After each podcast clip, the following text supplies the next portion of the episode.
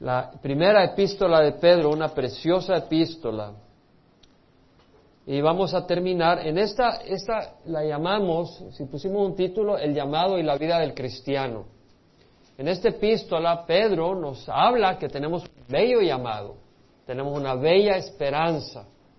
Pedro, apóstol de Jesucristo, a los expatriados de la dispersión, aquellos que no, son, no están en casa, son extranjeros, son peregrinos, en el Ponto, Galacia, Capadocia, Asia y Bitinia, elegidos según el previo conocimiento de Dios, por la obra santificadora del Espíritu Santo, para obedecer a Jesucristo y ser rociados con su sangre, que la gracia y la paz sean multiplicados. Pedro está hablando a estos que son peregrinos, que son extranjeros, y le dice, somos elegidos.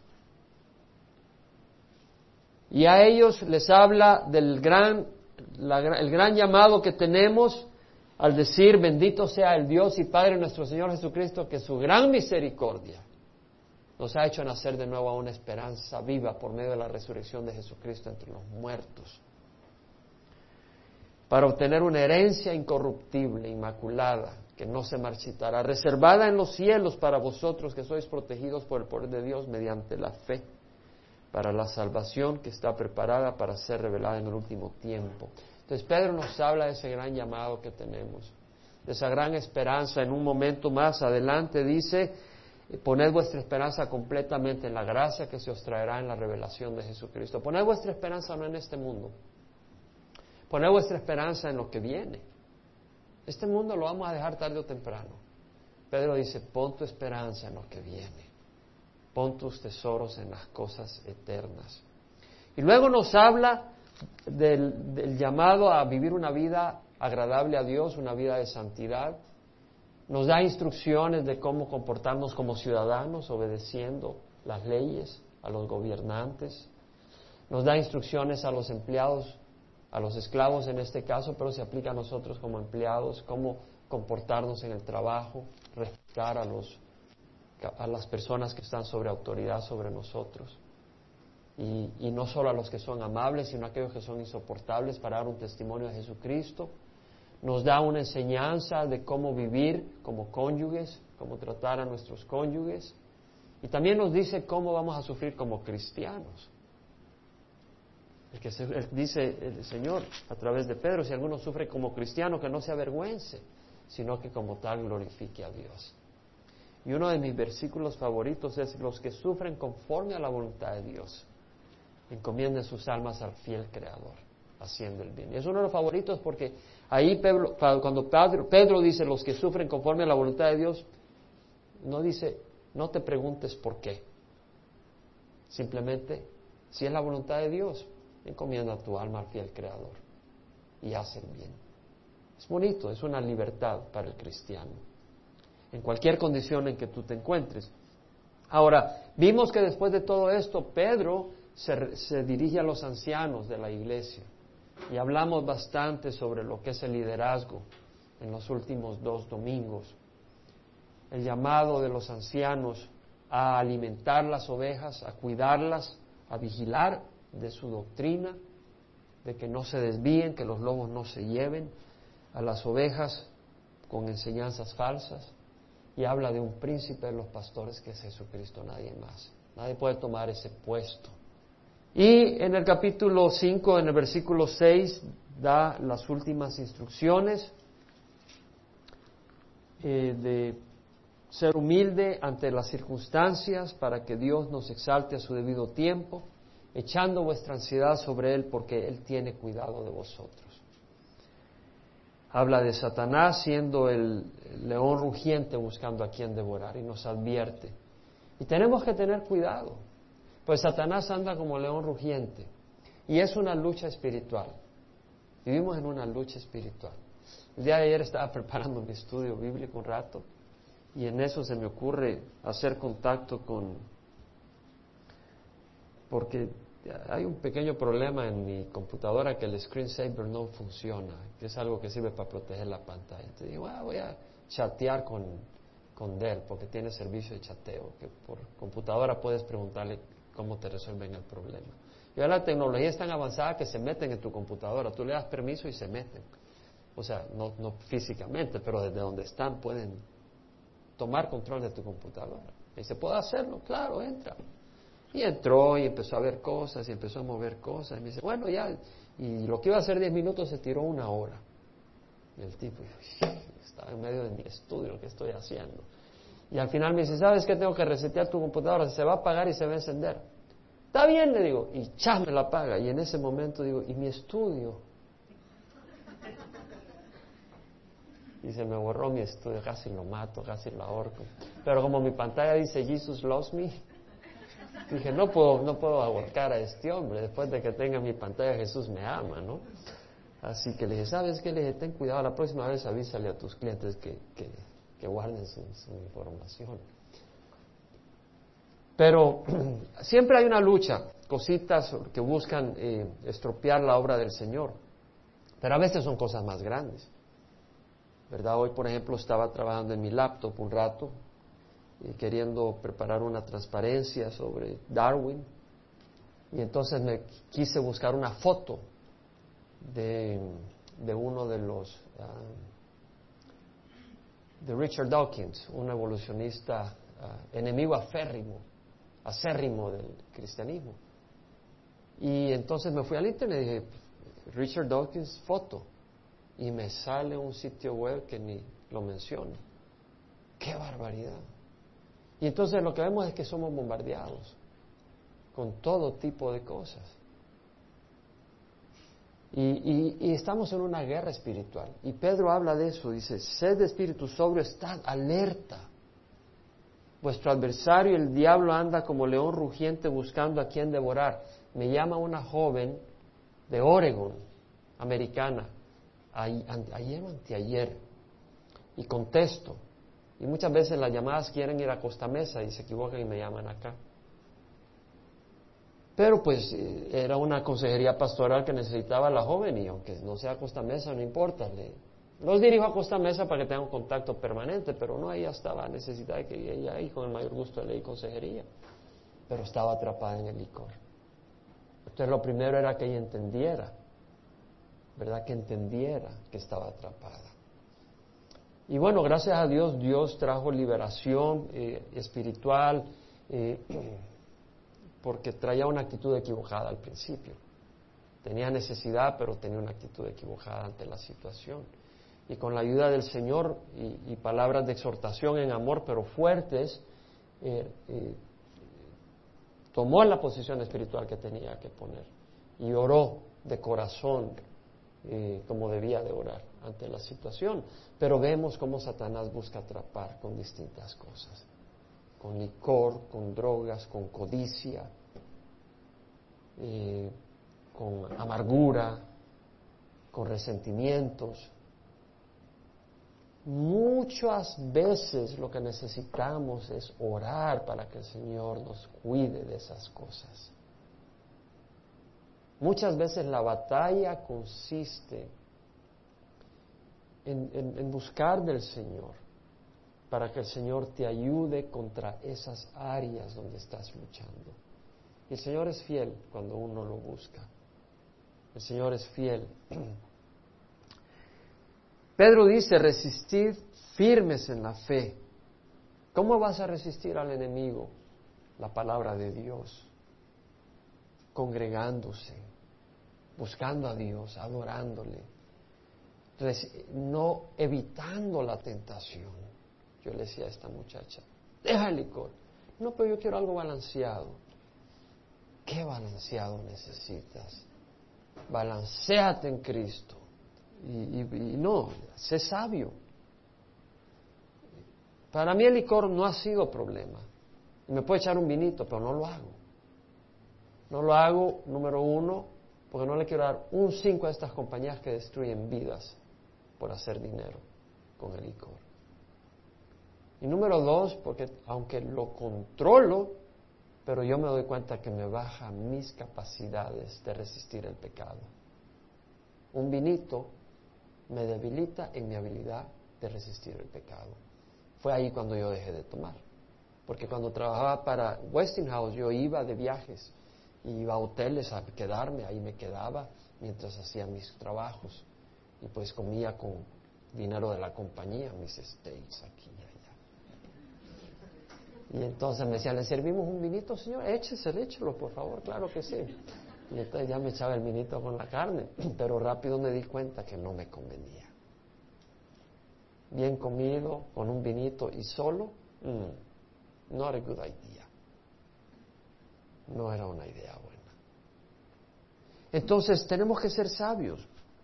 Ahora, después de que haya sufrido un poco de tiempo, el Dios de toda gracia que os llamó a su gloria eterna en Cristo, Él los perfeccionará, afirmará, fortalecerá y establecerá. A Él sea el dominio por los siglos de los siglos. Y, y ahora viene Pedro y termina su carta. Y aquí vamos a tocar algo que quería tocar hace seis domingos. Llegamos. Por conducto de Silvano, nuestro fiel hermano, porque así lo considero, os he escrito brevemente exhortando y testificando que esta es la verdadera gracia de Dios. Estad firmes en ella. La que está en Babilonia, elegida juntamente con vosotros, os saluda y también mi hijo Marcos. Saludaos unos a otros con un beso de amor. Paz sea con todos vosotros los que estáis en Cristo. Silvano. Silvano es lo mismo que Silas, es una variante del nombre griego Silas Silas es un nombre de un hombre que acompañó a Pablo en el segundo viaje misionero.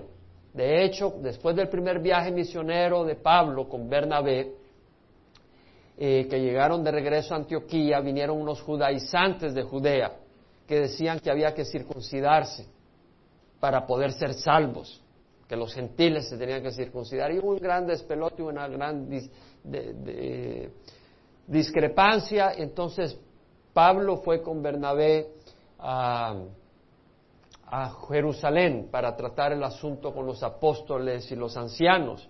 Entonces, cuando llegaron a, la decisión de que no, no había que obligar a los, a los griegos y a los gentiles a circuncidarse, mandaron con ellos a un tal llamado Judas y a Silas, que eran profetas y hombres de reputación dentro de la iglesia en Jerusalén, para que llevaran la carta de las conclusiones y las recomendaciones de los apóstoles. Es posible que sea este mismo Silas, porque obviamente era conocido de Pedro en ese tiempo. Anduvo con Pablo en su segundo viaje misionero. El punto es que dice, por conducto de Silvano, nuestro fiel hermano, porque así lo considero, os he escrito brevemente. Y aquí hay una palabra importante. Pedro declara que Silvano es un fiel hermano. Y no dejes pasar esa palabra por desapercibido. Pedro dice que Silvano era un fiel hermano y luego dice, porque así lo considero.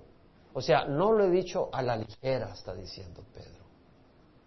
Pedro dice que Silvano era un fiel hermano. La palabra fiel es pistos, pistos. Alguien que se muestra fiel en seguir órdenes, un empleado fiel, en el ejercicio de sus responsabilidades, una persona responsable alguien en quien puedes confiar una responsabilidad, alguien que es digno de confianza, fiel para llevar a cabo las responsabilidades asignadas. Silvano fue mencionado como una persona fiel, pero no solo él, hay otros que fueron mencionados como personas fieles en el Nuevo Testamento, en las cartas de Pablo, por ejemplo. Él menciona a Timoteo como un hermano fiel, menciona a Tíquico, Tíquico como un hermano fiel, menciona a Onésimo, Onésimo como un hermano fiel. En 1 Corintios 4, 17 dice Pablo, os he enviado a Timoteo, que es mi hijo amado. Es decir, Pablo lo veía como su hijo en el, en el Señor, porque él había traído el Evangelio a esta familia. Y dice, y fiel en el Señor. Pablo dice que Timoteo era fiel en el Señor. Yo espero que Dios nos hable a nosotros en esta área. Dice, y Él lo recordará.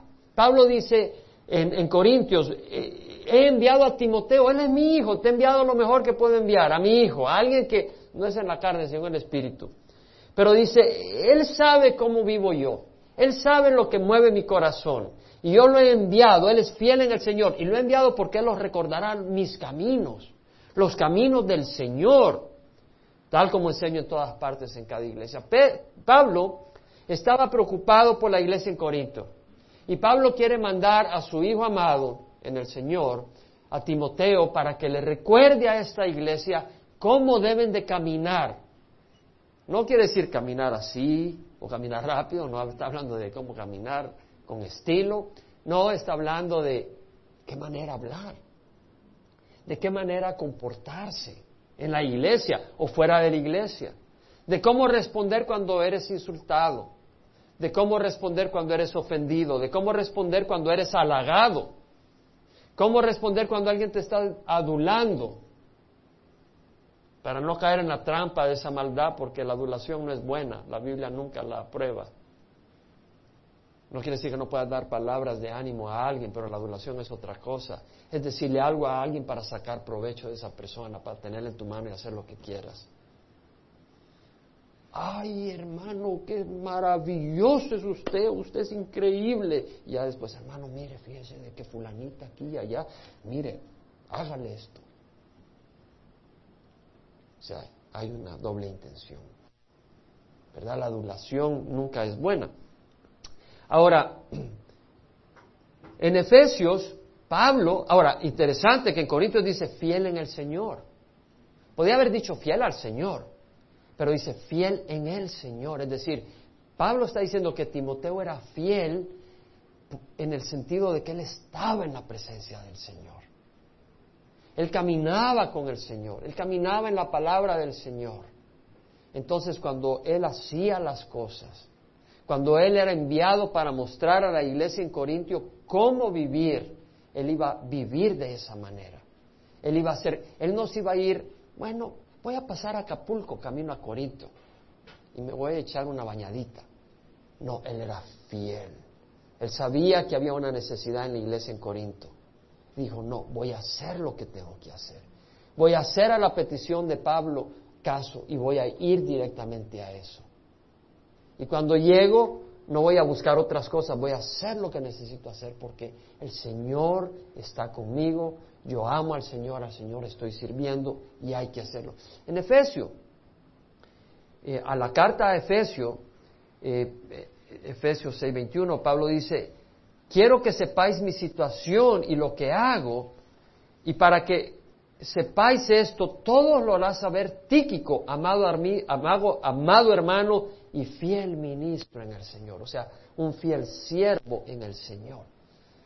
Tíquico era un siervo fiel, entonces Pablo lo envía para que no se preocupara la iglesia en Éfeso, porque Pablo estaba en cadenas. Entonces quería que le dijera cómo, el, jueves tuvimos una reunión de siervos en, la oficina de la iglesia y tenía encendida la laptop. Entonces estábamos en el, lugar donde nos reunimos cuando de repente digo, tiling, tiling, tiling, tiling. Y dije, eso no es, mi, no es mi, mi, celular. Y me voy a la oficina, a donde tengo yo mi laptop. Y, y me doy cuenta que mi hermano de cierto país donde yo voy frecuentemente, ustedes saben, estaba queriendo contactarnos, contactarme por chateo. Entonces así suena el programa. Y me doy cuenta y digo, wow, Pedro, estoy usando otro nombre. Pedro, qué fabuloso, ¿cómo estás? Y empiezo a entrar en comunicación y yo sé que él me oye, pero no, eh, nunca he podido que él, que oírlo a él a través de la computadora. Pero sentí en el espíritu llamar a mis hermanos que estaban ahí, vénganse, quiero que conozcan a Pedro. Y empezaron a saludarlo cada uno. Y el Espíritu se empezó a mover, empezamos a sentir una cosa tan especial. Y luego la esposa de Pedro estaba a la par, Lucía, otro nombre. Y vemos que Lucía se quebranta con lágrimas. No lo vimos, pero lo oímos. Y entonces Israel saca la guitarra y empezamos juntos a alabar al Señor. Y entonces yo entiendo lo que es sentir preocupación por otros en otro lugar. Y ellos sienten preocupación por este siervo y por esta congregación desde aquel lugar. Entonces vemos de que eh, vemos que Pedro, bueno, hablando de fiel y lo aplicamos acá con Pablo, Pablo dice, voy a enviarle a Tíquico, que es amado hermano y fiel ministro en el Señor, a quien he enviado a vosotros precisamente para esto. Pablo está enviando a Tíquico con una misión y él dice, Él es fiel, Él la va a llevar a cabo. Porque a veces en la iglesia se da una misión, pero la gente no es fiel en llevarla a cabo. Pero vemos acá que Tíquico era un hombre fiel.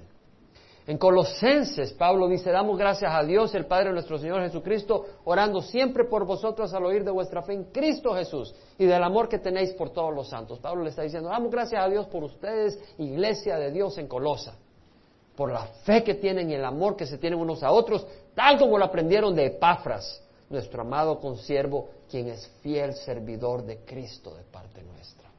Epafras había llevado el Evangelio a este lugar. Epafras había sido fiel, era siervo de Jesucristo de parte de Pablo. Quiere decir de que Pablo sentía la necesidad de que Epafras, sentía el llamado espiritual de confirmar en Epafras que él fuera y le llevara el Evangelio a este lugar. Y Epafras fue. Y Epafras fue fiel. Fue y compartió el Evangelio. Y hubo gran fruto. Pero vemos que Pablo lo menciona como un hombre fiel. En Colosenses 4, 7, 9 dice, en cuanto a mis asuntos os, informará Tíquico, nuestro amado hermano, fiel ministro y consiervo en el Señor. Vuelve a mencionar Pablo en otra carta que Tíquico era un hombre fiel. A mí me encanta pensar de que algún día Dios te pueda llamar fiel. Y lo contrario sería infiel. Y dice, porque precisamente para esto os lo he enviado, para que sepáis de nuestras circunstancias y que conforte vuestros corazones. Y con él a Onésimo, fiel y amado hermano, que es uno de vosotros, ellos os informarán acerca de todo lo que aquí pasa. Vemos siervos fieles. La pregunta que debemos de hacer nosotros es si nosotros estamos siendo fieles al Señor. Para ser fiel es clave saber a quién servimos. En Colosenses 3:17 Pablo dice, todo lo que hacéis de palabra o de hecho, hacedlo todo en el nombre del Señor Jesucristo, dando gracias por medio de él a Dios el Padre. Todo lo que hacéis, hacedlo en el nombre del Señor. ¿Qué quiere decir en el nombre del Señor Jesucristo? Te doy un trompón en el nombre de Jesús. No, no quiere decir eso. Lo que quiere decir es que vas como un embajador de Jesucristo.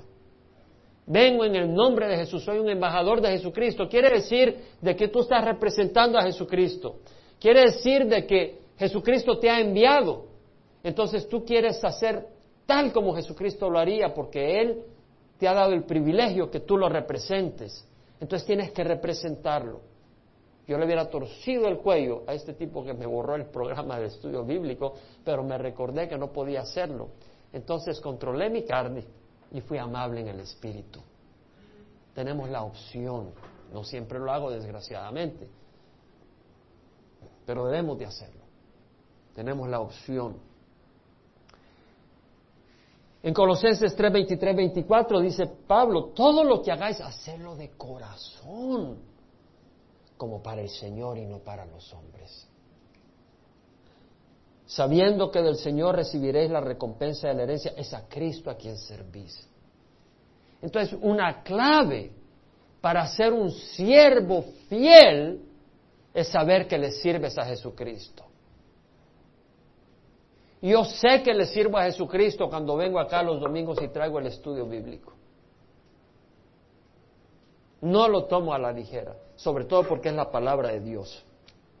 Y la palabra de Dios debe de presentarse limpia, sana, sin adulterar. Pero sea lo que seas, si Jesucristo físicamente estuviera caminando por acá, ¿no apartarías tú una silla para que se siente? ¿O no removerías un tropiezo para que no tenga problema? Y lo mismo si hay un hermano o una hermana en la congregación y tú vienes temprano para poner sillas o tú tienes un llamado o un ministerio, ¿lo vas a llevar a cabo como lo haces para Jaime o lo haces para Jesucristo? Vamos a verlo de la manera que lo llevas a cabo. Si tú lo llevas de una manera, me da lo mismo, vamos a saber que no lo estás haciendo para el Señor. Pero si lo haces con dedicación, vamos a entender que lo haces para el Señor. Y es importante ser fieles. En una iglesia se necesitan siervos fieles. Se necesitan personas fieles para hacer las distintas cosas. Uno de los mayores problemas que tenemos y dificultades de los pastores no es en hallar gente que tenga habilidades, sino gente que sea fiel con sus habilidades. Somos llamados a ser fieles servidores de Cristo y administradores de los, de los ministerios de Dios. Primera de Corintios 4, 1 al 2. Ve para allí, por favor. Pablo dice que todo hombre nos considere de esta manera, como servidores de Cristo y administradores de los misterios de Dios. De los misterios de Dios, una película de terror, Alfred Hitchcock. No. Misterio es algo que ha estado oculto. El Evangelio estaba oculto. Las riquezas que tenemos en Cristo, somos templo del Espíritu Santo, los gentiles, eso estaba oculto. El poder que hay en el cristiano estaba oculto. El poder que tendríamos. Todas esas cosas han estado ocultas. La libertad que tenemos en Cristo, todo eso estaba oculto. Que todos somos sacerdotes en Cristo Jesús, todo eso estaba oculto. Y aquí muchos de ustedes domingo tras domingo, reciben esas revelaciones. Amén. Son misterios y Pablo dice que el hombre los considere, que todo hombre los considere de esta manera, servidores de Cristo y administradores de los misterios de Dios. Ahora bien, dice, se requiere a los administradores que cada uno sea hallado fiel. Ahora, Pedro, en primera de Pedro 4, dice, en el versículo 10, según cada uno ha recibido un, don especial, no dice si ha recibido un don, sino según cada uno ha recibido un don especial, úselo sirviéndose los unos a los otros como buenos administradores de la multiforme gracia de Dios. Cada uno de nosotros tiene algún don. Y el Señor dice, úsalo para el servicio de otros, no para vanagloriarte, no para engrandecerte. Juan el Bautista dijo es necesario que Él crezca y que yo disminuya. Debemos de usar los dones que Dios nos ha dado para su gloria y para edificación de la iglesia y para bendición en la iglesia. Todos necesitamos usar los dones que Dios nos ha dado. ¿Dones? El tiempo libre es un don. El tiempo libre es un don de Dios. Úsalo de una manera que sea de para la gloria del Señor. Si estás cansado, toma un tiempo y descansa, pero de una manera que glorifique a Dios. Tal vez vea la montaña con tu familia, disfruta un rato, glorifica a Dios al ver la naturaleza y ven fortalecido para servir a Dios. O tal vez lo usas viendo televisión, pero si es un programa que ensucia tu mente, no eres un buen administrador del don de Dios. O si lo usas para ver películas del cine que no edifican nada. Hay algunas que edifican, pero la mayoría no edifica. Desde que yo vine al Señor, ahora voy al cine solo cuando hay una película que edifique. O hay algunas películas que algo le puede sacar bueno, así como puedes hallar una hamburguesa que alguien comió y está tirada en un basurero y te la vas a comer ahí. Porque hay lugares que están llenos de basura, no busques lo bueno en medio de la basura. Si tienes alguna capacidad musical, con instrumento o con voz, lo usas solo cuando te bañas en la bañera. Tráela acá. Ahora, que sea para la gloria de Dios, porque desgraciadamente me ha tocado en algunas ocasiones escuchar en otro lugar personas que tienen una voz maravillosa, conocen al Señor, pero no ha estado en el corazón ministrar. Y cuando tenía cierto ministerio en cierto lugar, un lugar que yo amo mucho y Dios me dio un pequeño ministerio, recién venido al Señor, Invité a una persona que tenía una voz linda que me había hecho llorar cuando cantó La Vía Dolorosa. Nunca se me olvida. Porque era en un lugar todo en inglés, pero cuando cantaba La Vía Dolorosa se pasaba al español. Y se me quebraba en lágrimas esa canción. Le dije, en nuestro ministerio tienes que venir cuando tengamos esta noche donde invitamos a los refugiados centroamericanos que escapan de la guerra. Y llegó esta persona. Y cantó y todo. Y yo se me salían las lágrimas de gozo al ver que mis colegas de Centroamérica estaban siendo bendecidos. Y llego yo todo emocionado y le digo, ojalá que la próxima vez puedas cantar. Y no la vi animada, no la vi gozosa. Porque yo no sé qué esperaba. Tal vez gente de saco que le aplaudiera. Pero estaba ministrando a los más afligidos del rebaño de Dios. Y estaba ministrando a Jesucristo sin darse cuenta pero no le llamó la atención. ¿Qué hacemos? ¿A quién buscamos glorificar? Tan importante. Las habilidades administrativas, necesitamos ayuda administrativa en la iglesia, pero necesitamos personas que sean fieles. Salud, ¿tienes salud y condición para trabajos físicos? Ayúdanos.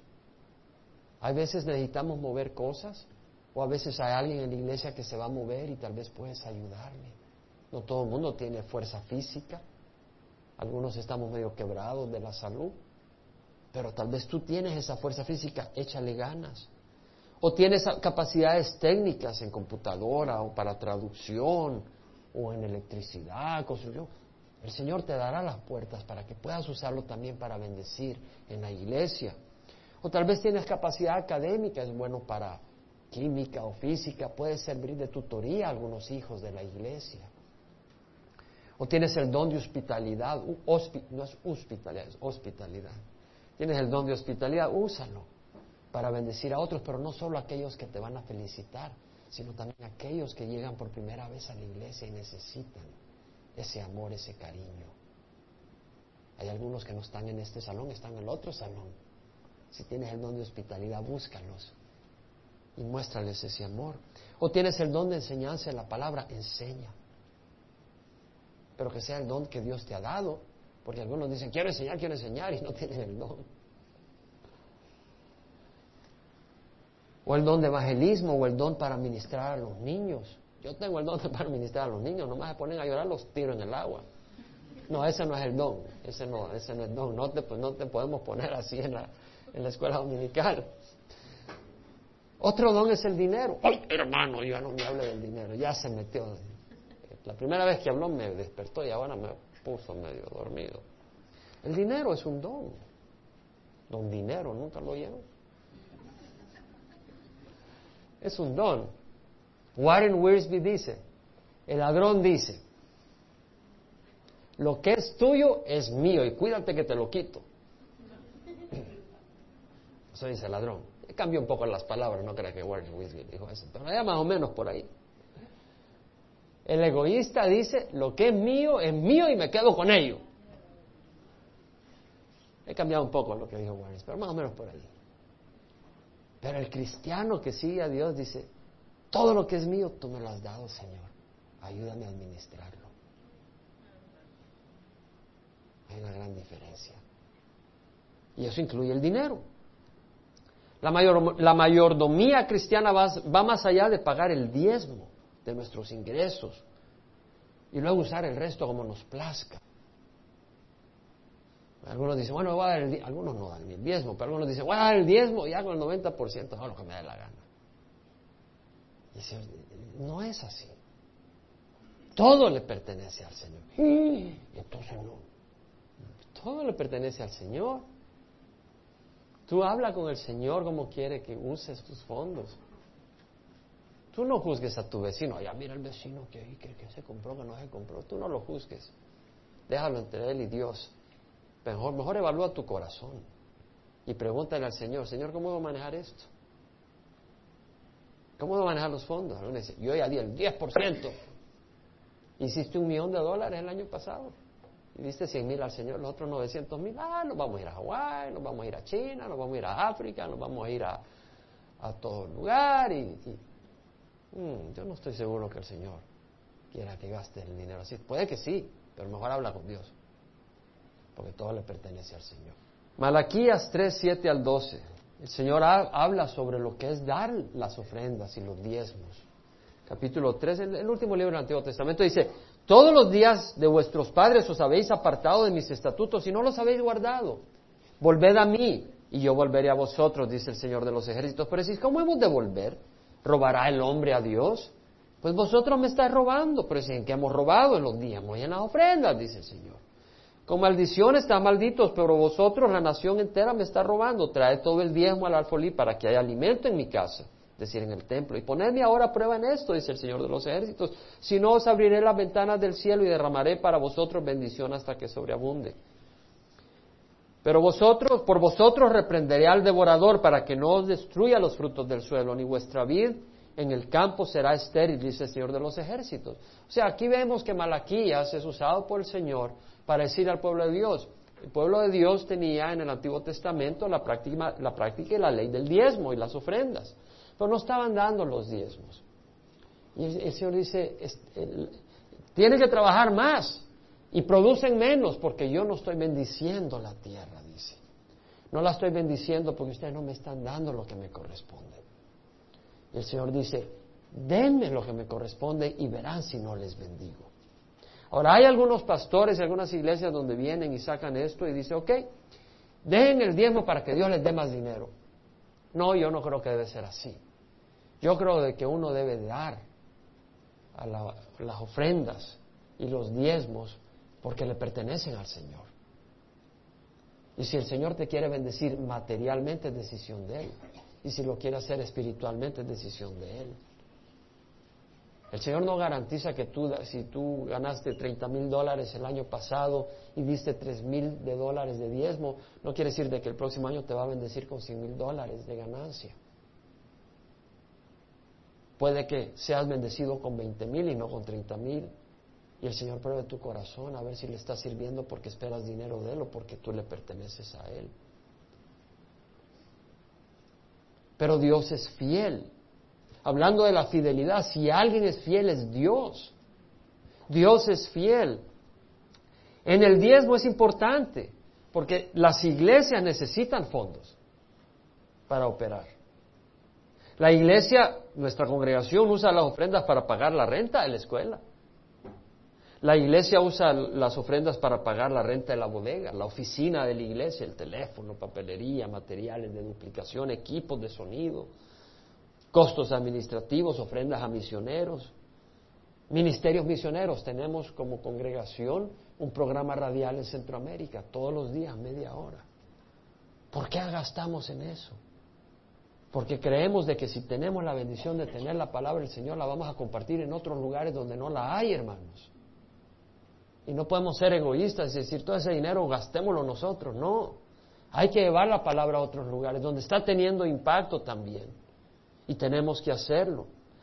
A veces hay situaciones de familias que pasan en crisis y la iglesia trata de dar una pequeña ofrenda de apoyo. Al principio la congregación, por muchos años yo no recibí ninguna ofrenda de la congregación, pero desde el año pasado yo recibo una pequeña ofrenda de la congregación. Y es bíblico.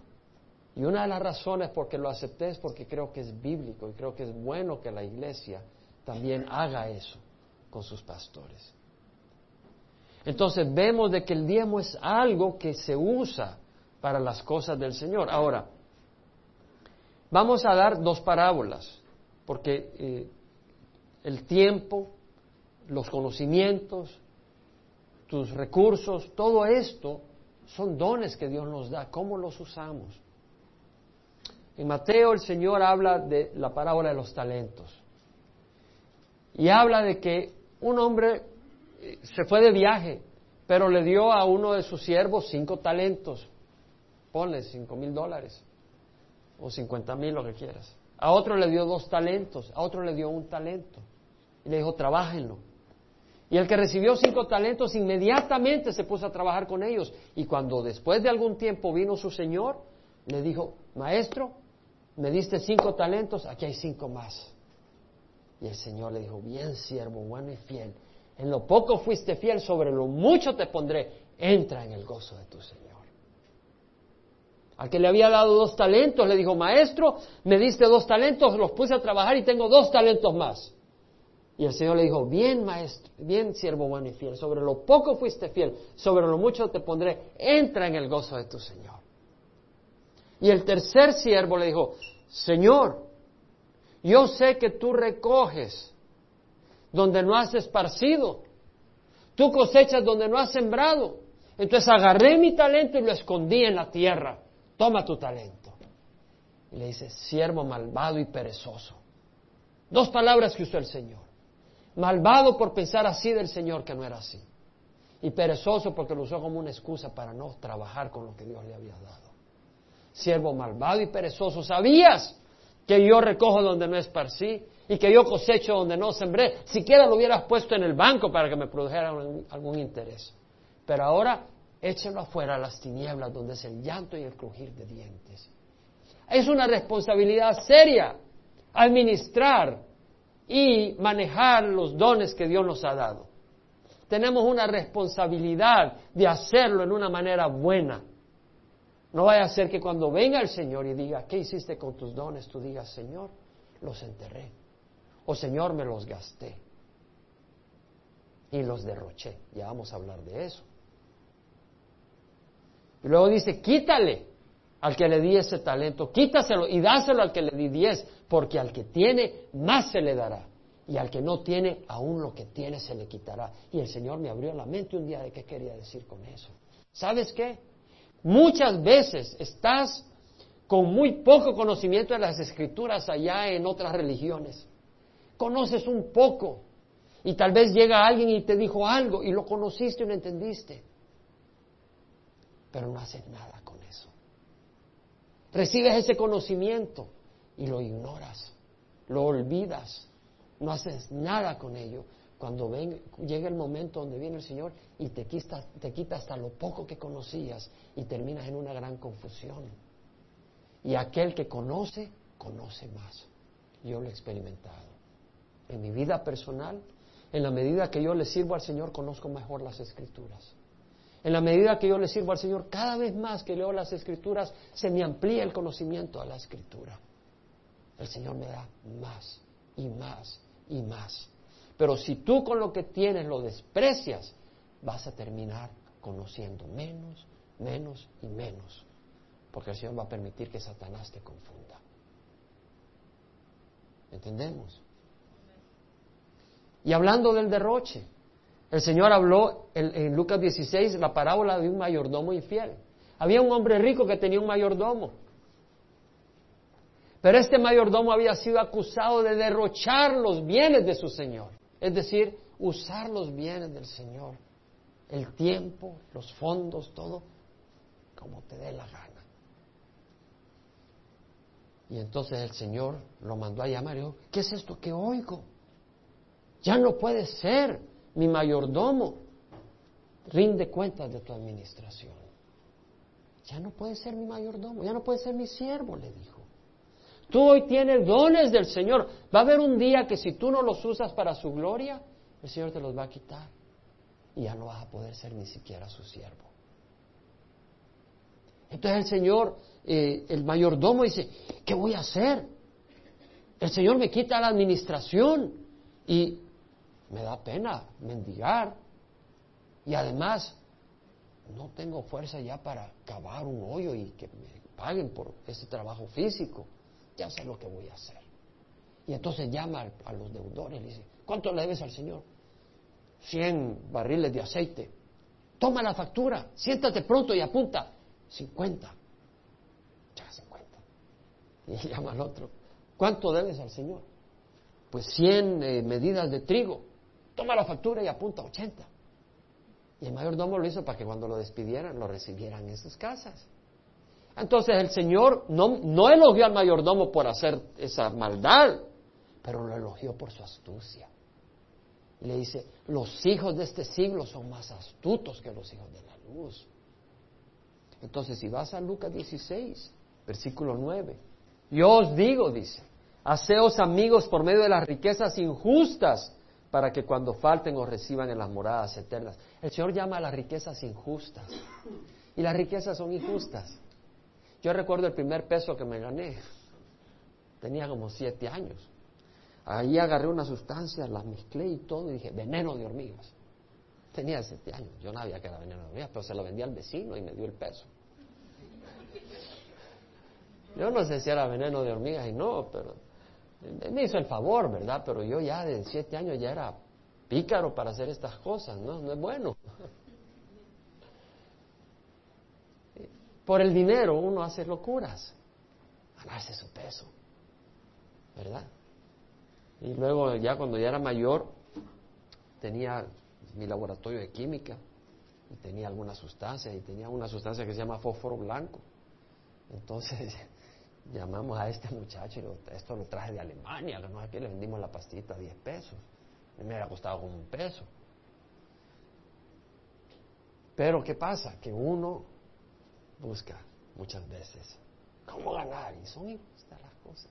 El dinero termina, viene de alguna manera, ganado de alguna manera. Y, el Señor dice, hey, si tiene ganancias, úsalas para la gloria de Dios. Y luego dice, el que es fiel en lo muy poco, es fiel también en lo mucho. O sea que Él llama al dinero muy poco, no importa la cantidad que tengas. Y Él llama a las cosas espirituales mucho.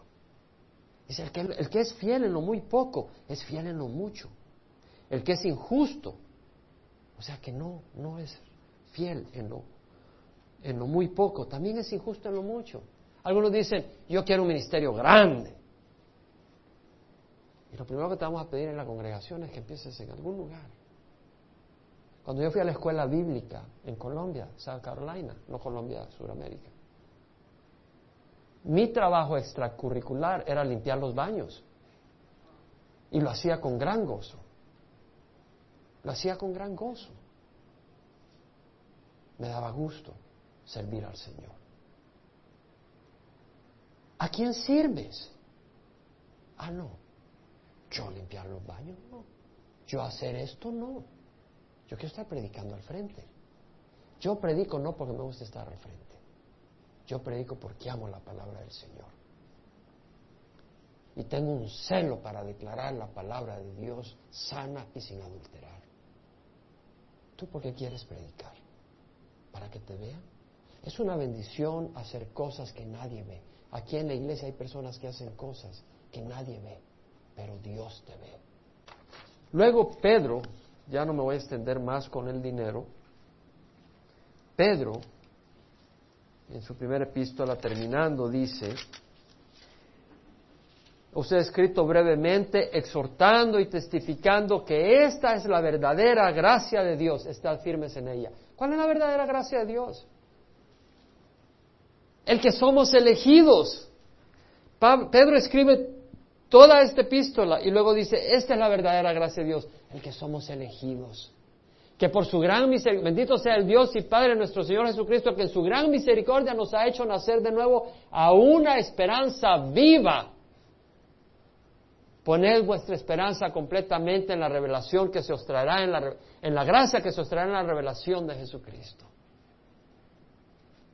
Hemos sido llamados a recibir una herencia incorruptible, que no se marchitará, reservada en los cielos para nosotros, la cual está protegida por el poder de Dios, por la fe.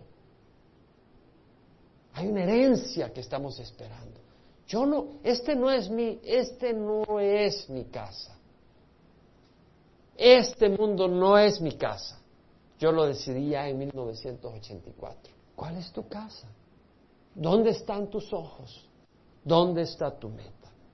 Entonces, esta es la verdadera gracia. Hemos nacido de nuevo.